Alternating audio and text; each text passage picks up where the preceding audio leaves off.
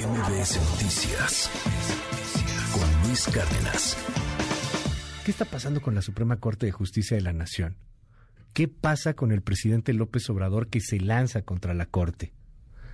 Hoy tenemos un México muy polarizado y la Corte se ha vuelto esta especie de, punching bag, de manzana, de discordia entre ambos bandos. Por un lado, para el presidente, que peligroso, son enemigos, están provocando un golpe de Estado técnico, lo dijo ayer. Y por otro lado, para la oposición es la salvaguarda, es la protección, es el contrapeso frente al poder. Hoy día le aprecio a uno de los mejores analistas políticos, electorales en este país, a Luis Carlos Ugalde, que esté aquí con nosotros. Luis Carlos, un gusto verte. Bienvenido a este espacio. ¿Cómo estás? Luis, el gusto es mío como siempre. Muchas gracias. Oye, yo me acuerdo que hace varios años en Integralia ponías algunos límites que, puede llegar a tener el, populismo y, uno de los límites era, justamente la Suprema Corte de Justicia de la Nación. Al presidente le queda eh, pues un año para la elección y poquito más para terminar su, su mandato.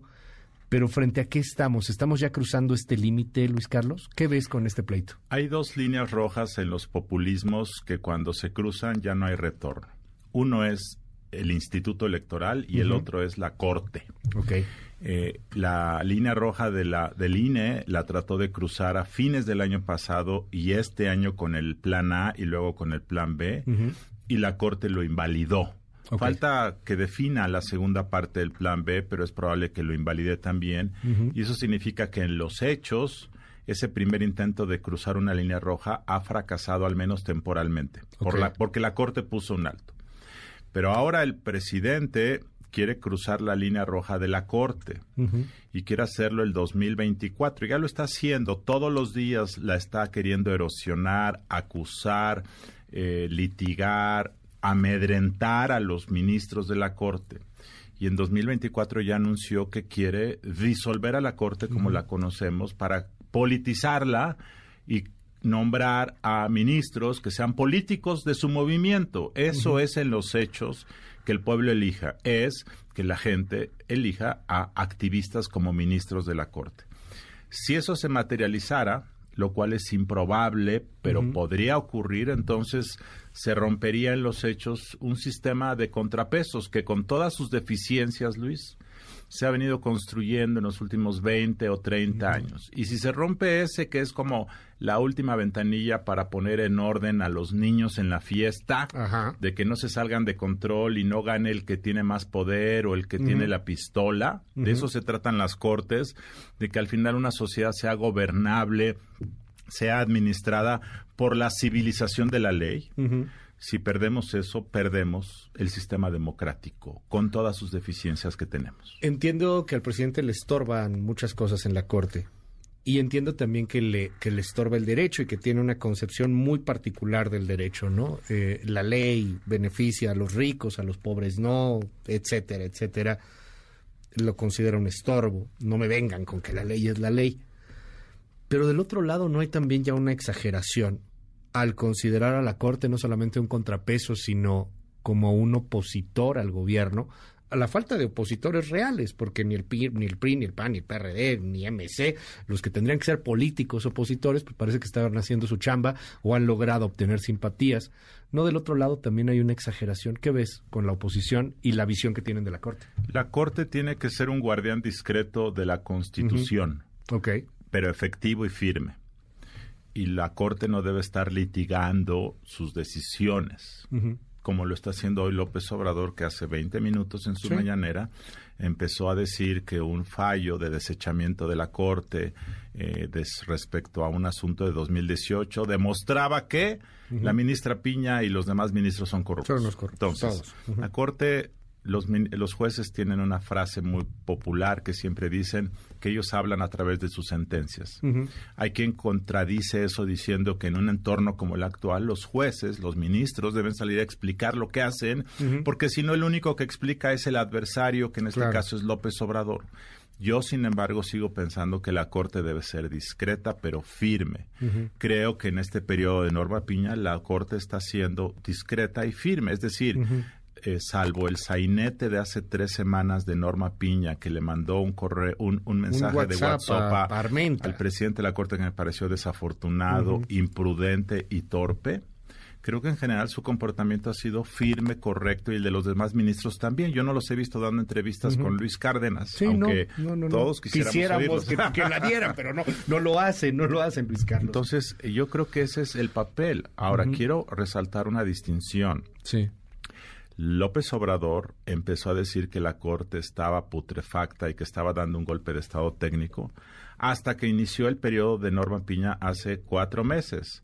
Durante los primeros cuatro años, cuando Arturo Saldívar era presidente de la Corte, el presidente deslizaba de repente acusaciones, decía que la Corte podía caminar, cuestionaba, pero nunca hubo un enfrentamiento, nunca, Luis.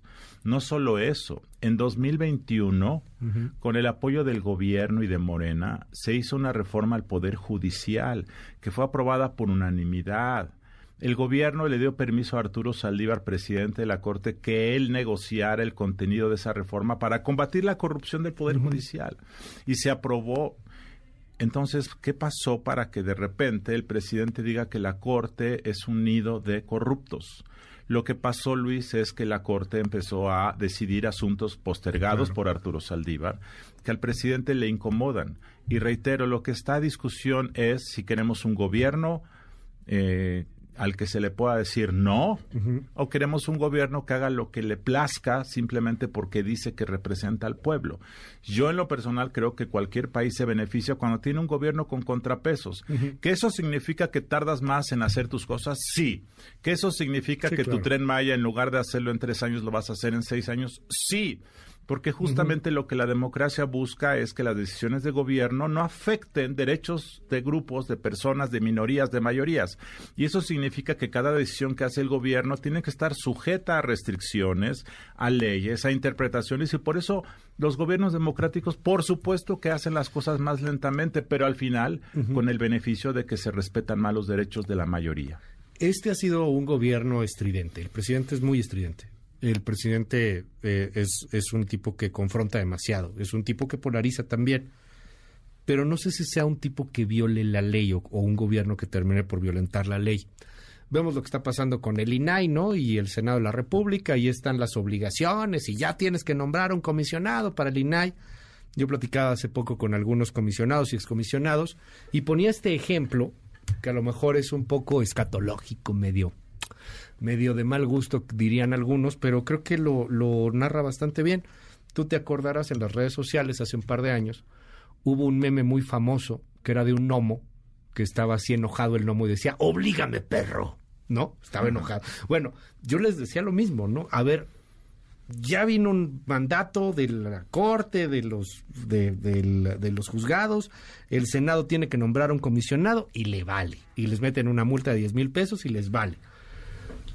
Lo he visto en el Senado, en el Congreso, pero no sé si en el presidente, Luis Carlos. O sea, son muy estridentes, son muy lo que sea, pero pareciera que, salvo este tipo de cuestiones, no violentan la ley o sí la violentan. Yo creo que hay dos dimensiones de posible violentación a la ley. Una es la operación cotidiana del gobierno, que está obligado a cumplir una serie de normas que efectivamente hacen más lento el funcionamiento de las cosas, pero están ahí justamente para atarle las manos al rey, para hacer que haya controles administrativos, para que haya cumplimiento de requisitos, para que, por ejemplo, tú antes de construir una presa o una planta eléctrica o una carretera, estás obligado a presentar un plan ejecutivo en donde tú digas cuál va a ser tu flujo de ingreso, cuál va a ser tu ganancia, cómo se va a fondear, dónde están los permisos ecológicos. Bueno, este gobierno desde el primer día ha evadido esos permisos y como quien vigila eso es la Secretaría de la Función Pública, la Secretaría de Hacienda, ha habido una suerte de con, eh, eh, eh, complacencia interna y por lo tanto es probable que cuando termine este gobierno y la Auditoría Superior de la Federación ya lo ha dicho en muchas auditorías, descubramos que hubo una serie de violaciones a la normatividad interna que merecen responsabilidad administrativa. También ha habido decisiones que dañan el patrimonio del Estado, decisiones como la cancelación del aeropuerto, que se tomaron con conocimiento de que no hacía sentido económico. Entonces, esa es una cosa. Ahora, en casos visibles políticamente notorios, ha violado el presidente abiertamente la ley. Hasta ahora, al Mm, final no. cumple Ajá. el mandato de la, de la norma. Pero yo lo veo, Luis, ya con la tentación, eso me preocupa, de que en algún momento diga, pues yo no le voy a hacer caso a la Corte. Y eso que es el desacato abierto de una sentencia de la Corte, eh, pues nunca se ha presentado en la historia moderna de México y no tenemos instrumentos políticos para poder poner a un presidente a obligarlo a que cumpla con un mandato de la Corte. Digo, uno de los casos más evidentes es lo que ha violentado con respecto al apoyo a sus corcholatas o el apoyo a sus candidatos. Que, que ahí está, ¿no? O sea, el presidente todos los días los apoya, habla de alguna u otra manera a favor de Morena y viene una solicitud del INE y medidas cautelares que al final no pasan y, y bueno, ahí se queda. Pero ya algo más grave como como violentar y seguir construyendo el tren Maya o, o algo más grave como, como empezar a hacer exactamente qué, cuál sería esta línea que trazarías, Luis Carlos. Mira, ha habido muchos amparos en materia del tren Maya. Que luego van a tribunales colegiados y luego hay otro amparo y luego el presidente se saca de la manga y finalmente el tren Maya se sigue construyendo. Pero imagínate, eh, o sea, que en algún momento, y ya está ocurriendo porque es que son amparos regionales por temas, pero en algún momento hay una decisión clara de que deje de construirse y se suspendan completamente las obras en tal tramo de Campeche a tal lugar. Y el presidente en su enojo le dice a la Secretaría de Marina o al- a la Sedena que sigan. Eh, ¿qué, qué haces ahí? O sea, ¿qué hace la Corte? La Corte manda a...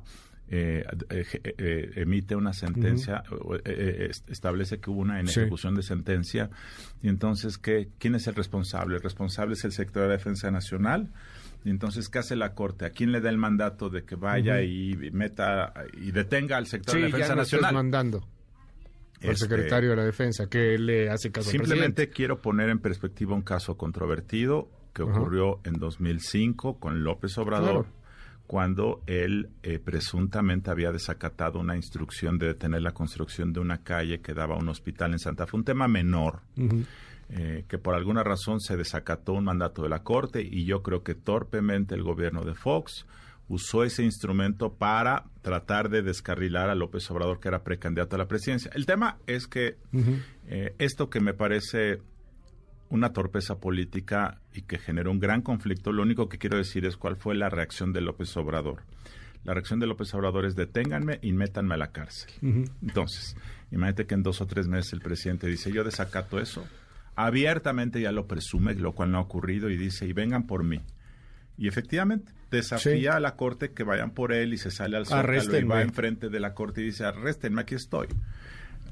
Ese es un riesgo político mayor al que nos podemos enfrentar, junto con otro que a mí me preocupa mucho, Luis, que es que en materia electoral desacate las sentencias del Tribunal Electoral. Y como no hay una sanción real, ejecutable en contra del presidente de la República, o sea, no hay manera de ir y decirle cumples porque si no pagas una multa de cinco pesos.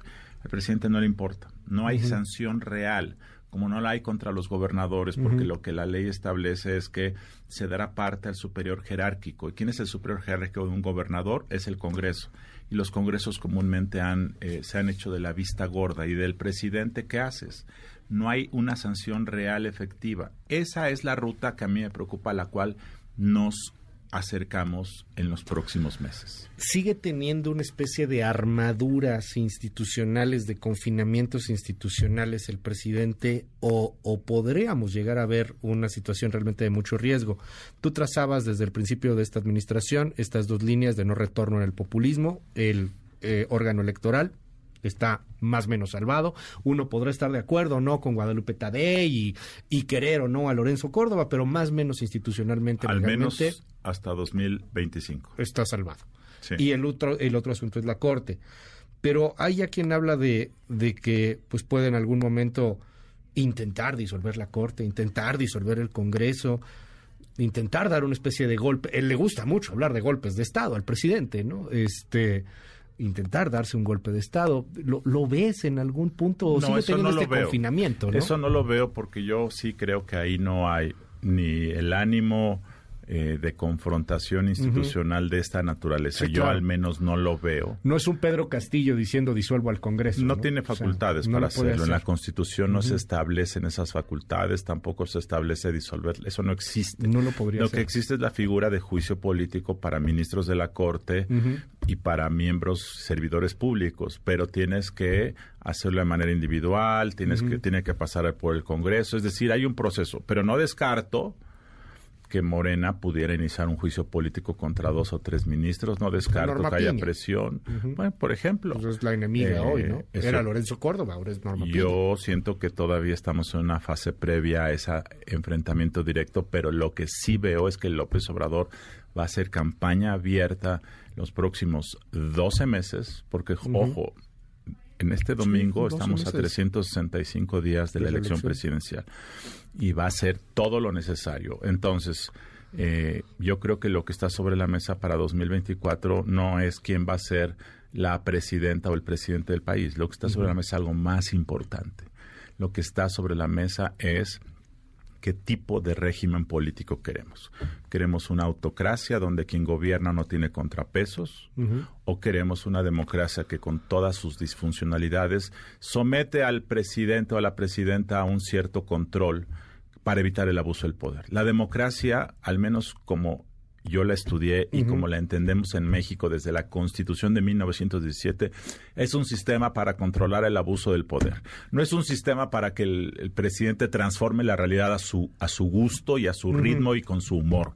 No, es un sistema para controlar el abuso del poder porque la naturaleza humana tiende a, a, abusar y a hacer más de lo que puede por la ley. Si no le ponemos un alto a quien sea, antes el PRI o el PAN, hoy Morena, mañana el partido naranja, chocolate, lo que sea, las democracias sucumben cuando alguien no tiene controles. Ese es el tema de fondo. Eh, eh, lo platicábamos hace algún tiempo cuando nos presentabas una de tus obras, Luis Carlos, y yo te decía, es que no sé qué tanto vaya a continuar la democracia, ¿no? Este, hoy, hoy lo estamos viendo a nivel global.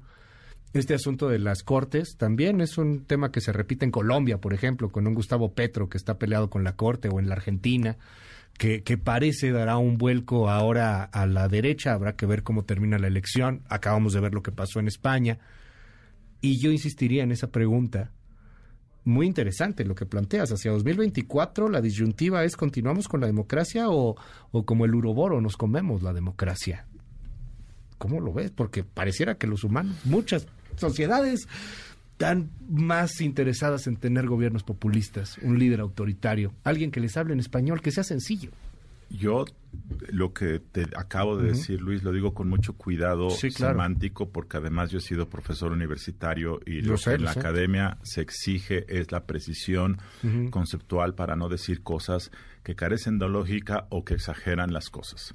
Así como yo en los primeros cuatro o cinco años de este gobierno, aquí contigo y en otros lados, he dicho que el riesgo de eh, un régimen bolivariano en México es inexistente, de que han funcionado algunos contrapesos y otros se han caído, pero que digamos es administrable todavía el, el estilo populista de López Obrador, que por cierto, ha también cuestionado cosas eh, muy deficientes de, digamos, del, del periodo de la transición a la democracia, que tampoco hay que exaltarlo como si hubiese sido un periodo de oro de México. No, gestó mucha corrupción y otras cosas. Pero el tema es que ahora sí veo que el presidente ya anunció, y lo dijo abiertamente, que la votación de 2024 es para disolver la Corte, como la conocemos. Y si tú disuelves la Corte y eliges por voto popular, que no es otra cosa, sino eliges a tus cuates políticos como ministros de la Corte, el sistema de contrapesos se derrumba. Y si, y si el gobierno obtiene esa mayoría calificada en septiembre del próximo año, además va a aprovechar el tiro para reformar al INE y yo creo que incluso para convocar un Congreso Constituyente. Hay gente en Morena que piensa que el cambio verdadero no ha ocurrido porque López Obrador fue muy moderado en sus primeros tres años. Y creo que tienen razón. Afortunadamente López Obrador fue muy cauto, no quiso alterar los fundamentos económicos, políticos del país por razones diversas. Yo creo que hay mucha gente arrepentida en el régimen y el propio López Obrador probablemente lo esté. Pero si obtiene la mayoría calificada, este país sí va a cambiar de rumbo, sí va a modificar la estructura económica y política y vamos a socavar las bases de una democracia de pesos y contrapesos. Vamos a socavar las bases para someter al control deficiente incluso que hoy tenemos, pero cierto control al Poder Ejecutivo y entonces vamos a entrar a una suerte de sistema autocrático. Así va a ser y depende del voto de la gente. López Obrador ya puso la baraja sobre la mesa y creo que ese es el tema de fondo. El populista necesita, el populismo, mejor dicho, necesita este líder populista porque hoy vemos que se va el presidente, ¿no? Este, ya esto también, como lo señalas, esta izquierda bolivariana, esta dictadura, este asunto que viene de, de un sector de la oposición también muy radical, que, que, de pronto se exagera muchísimo, pues no, no se ve al menos hacia el 2024. Eh, creo que el 2024 tendremos otro presidente o presidenta, pero ¿puede continuar una transformación sin un López Obrador? Si, si López Obrador gana la mayoría calificada dentro de un año, López Obrador se va a meter a la cocina del próximo gobierno. Si López Obrador gana la mayoría calificada, va a decir que él obtuvo el mandato de hacer la transformación de fondo. Y el primero de septiembre va a presentar la iniciativa para disolver a la Corte como la conocemos, para desaparecer al INE e incluso para un Congreso Constituyente que redacte una nueva constitución. Si eso ocurre, entonces el nuevo gobierno que toma protesta tres días después, el primero de octubre, va a iniciar ya con una agenda política trazada por López Obrador. López Obrador va a designar a todos los candidatos a senadores y diputados. El nuevo presidente o presidente, en caso que gane Morena, no va a tener el control del Congreso, lo va a tener López Obrador y si se le da la mayoría calificada, quien va a gobernar al menos el primer trienio es López Obrador. Si gana la mayoría calificada, la agenda va a depender de López Obrador. De hecho, yo supongo que en este momento Claudia Sheinbaum o Adán Augusto deben internamente estar diciendo López Obrador se está empoderando, quiere empoderarse con la elección del próximo año. Es decir, no es una, no está construyendo una transición, está construyendo su, su maximato político a través de esta petición de que le demos la mayoría calificada. Y eso le haría a Sheinbaum un gobierno muy incómodo, porque tres años tendría que estar navegando para administrar las peticiones de López Obrador como el gran eh, guardián moral de la cuarta Seguiría transformación. Siendo el, presidente hasta que llegue la elección intermedia y ella pudiera a lo mejor maniobrar y tener un Congreso propio, bueno, una Cámara de Diputados. Entonces, esto creo además que genera el empoderamiento del de un posible maximato de López Obrador, al menos durante dos o tres años. Pero esta mayoría calificada, Luis Carlos, la ves porque sería algo así como que tuviera más votos a favor de la 4T que cuando él ganó como presidente, para tener la mayoría en el Senado al menos. Yo no la veo, eh, eh, eh Luis, yo veo que es muy improbable que eso ocurra, porque yo creo que, aunque hoy es más probable que Morena retenga la presidencia, hoy, a lo mejor en cinco meses, cuando haya candidato de oposición, cambian las cosas y yo creo que se van a nivelar los números. Sí, claro. Pero hoy se ve que Morena puede retener la presidencia. Lo que yo no veo es que, lo que yo también veo es que se va a balancear el Congreso. Así lo veo yo. Es natural que ocurra, eh, siempre y cuando la oposición sea capaz de poner sobre la mesa este debate de lo que está en juego es controlar el exceso y el abuso del poder. Es tener una sociedad donde se respetan los derechos, donde el gobierno hace su chamba, pero la sociedad también tiene mecanismos de defensa. Eso es lo que está en juego. Hay que explicarlo de manera didáctica, eh, empática. Y yo creo que es improbable, pero tampoco debemos descartar un escenario en donde por alguna razón de repente se genera un tsunami en la sociedad, un segmento de la sociedad se vuelve apática, se desespera, no participa y el régimen y sus bases de apoyo se empoderan por alguna razón, por algún suceso. Por ejemplo, una guerra político-comercial con Washington, que López Obrador aproveche para desatar las pasiones nacionalistas, que amenace con Salinos del Temec por sanciones arancelarias, un ejemplo, y que eso detone una, una exaltación social que genere un tsunami. En esas condiciones no hay que descartar esa posibilidad que yo veo improbable. Generar conflicto en la sociedad, parte del manual populista, que nos peleemos, que nos dividamos. Acabamos de ver algo el domingo en esta manifestación en la Suprema Corte de Justicia de, de, la Nación a favor de la Suprema Corte de Justicia. Marcharon pues algunos miles de ciudadanos y, y fueron y quitaron el plantón que tenían ahí los seguidores del presidente López Obrador, que obviamente al ser seguidores del presidente detestan a la Corte.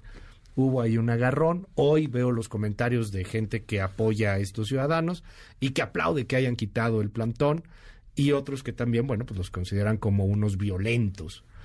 Fue un enfrentamiento, fue unos agarrones, fue unos empujones. ¿Esto puede escalar, Luis Carlos? Por supuesto que puede escalar. Tú imagínate que eh, el, el, el, domingo alguien hubiera sacado una pistola, hubiera dado un disparo y hubiera habido un herido. Eso puede ocurrir en cualquier momento, Luis. O imagínate que pasado mañana, este, en otra manifestación, este, algún reportero de algún medio de comunicación es agredido con una, con una piedra y lo descalabran. Es decir, eh, no ha ocurrido afortunadamente, pero se está gestando el caldo de cultivo para que vayamos hacia esa ruta. Entonces, Sí, yo, te diría que hay las buenas noticias para quienes nos escuchan y se den un buen sorbo de café. Hay dos o tres buenas noticias con lo que cual me gustaría concluir esta grata charla. La primera buena noticia es que con todas sus deficiencias hay un sistema de contrapesos que sigue haciendo su chamba. Está el INE, está la Corte, está el Tribunal Electoral, están algunos órganos reguladores. Dos, como en la Cámara de Diputados el gobierno tiene mayoría, eso ha impedido que algunas decisiones drásticas, destructivas hayan florecido. Tres, López Obrador va a concluir su mandato y físicamente hablando se va a ir, lo cual me parece que es una buena noticia. Cuarto, eh, la persona que sea presidenta o presidente de México tendrá que haber tenido más votos en las urnas. A lo mejor la campaña es desigual a lo mejor el gobierno abusa de su posición, pero tendrá que haber más votos de uno para que haya eso. Esas son algunas buenas noticias, pero en medio de eso tenemos a un gobierno muy exaltado, a un presidente que emocionalmente no se quiere ir, físicamente se va a ir, pero emocionalmente no se quiere ir y eso va a generar todo el caldo de cultivo para que la elección del próximo año acabe en pleito. Y si acaba en pleito, creo yo que lo que López Obrador va a buscar es que el nuevo gobierno inicie en pleito. No hay mejor cultivo para el maximato moral de López Obrador que un gobierno nuevo que inicie peleado con la oposición. Si el nuevo gobierno, sea de Claudia, de Adán o de Marcelo, hiciera las paces en la primeros meses de su gobierno con la oposición, en ese momento la figura de López Obrador se desinfla. El maximato moral de López Obrador requiere que siga el pleito y él lo va a inducir desde mi punto de vista para lograr ser ese guardián moral de la cuarta transformación. Un honor tenerte aquí en este espacio, Luis Carlos Ugalde, mil gracias. Gracias. bueno, pues estamos atentos ahí a los reportes y te seguimos en Integral. Gracias, Luis. Buenos días. MBS Noticias con Luis Cárdenas.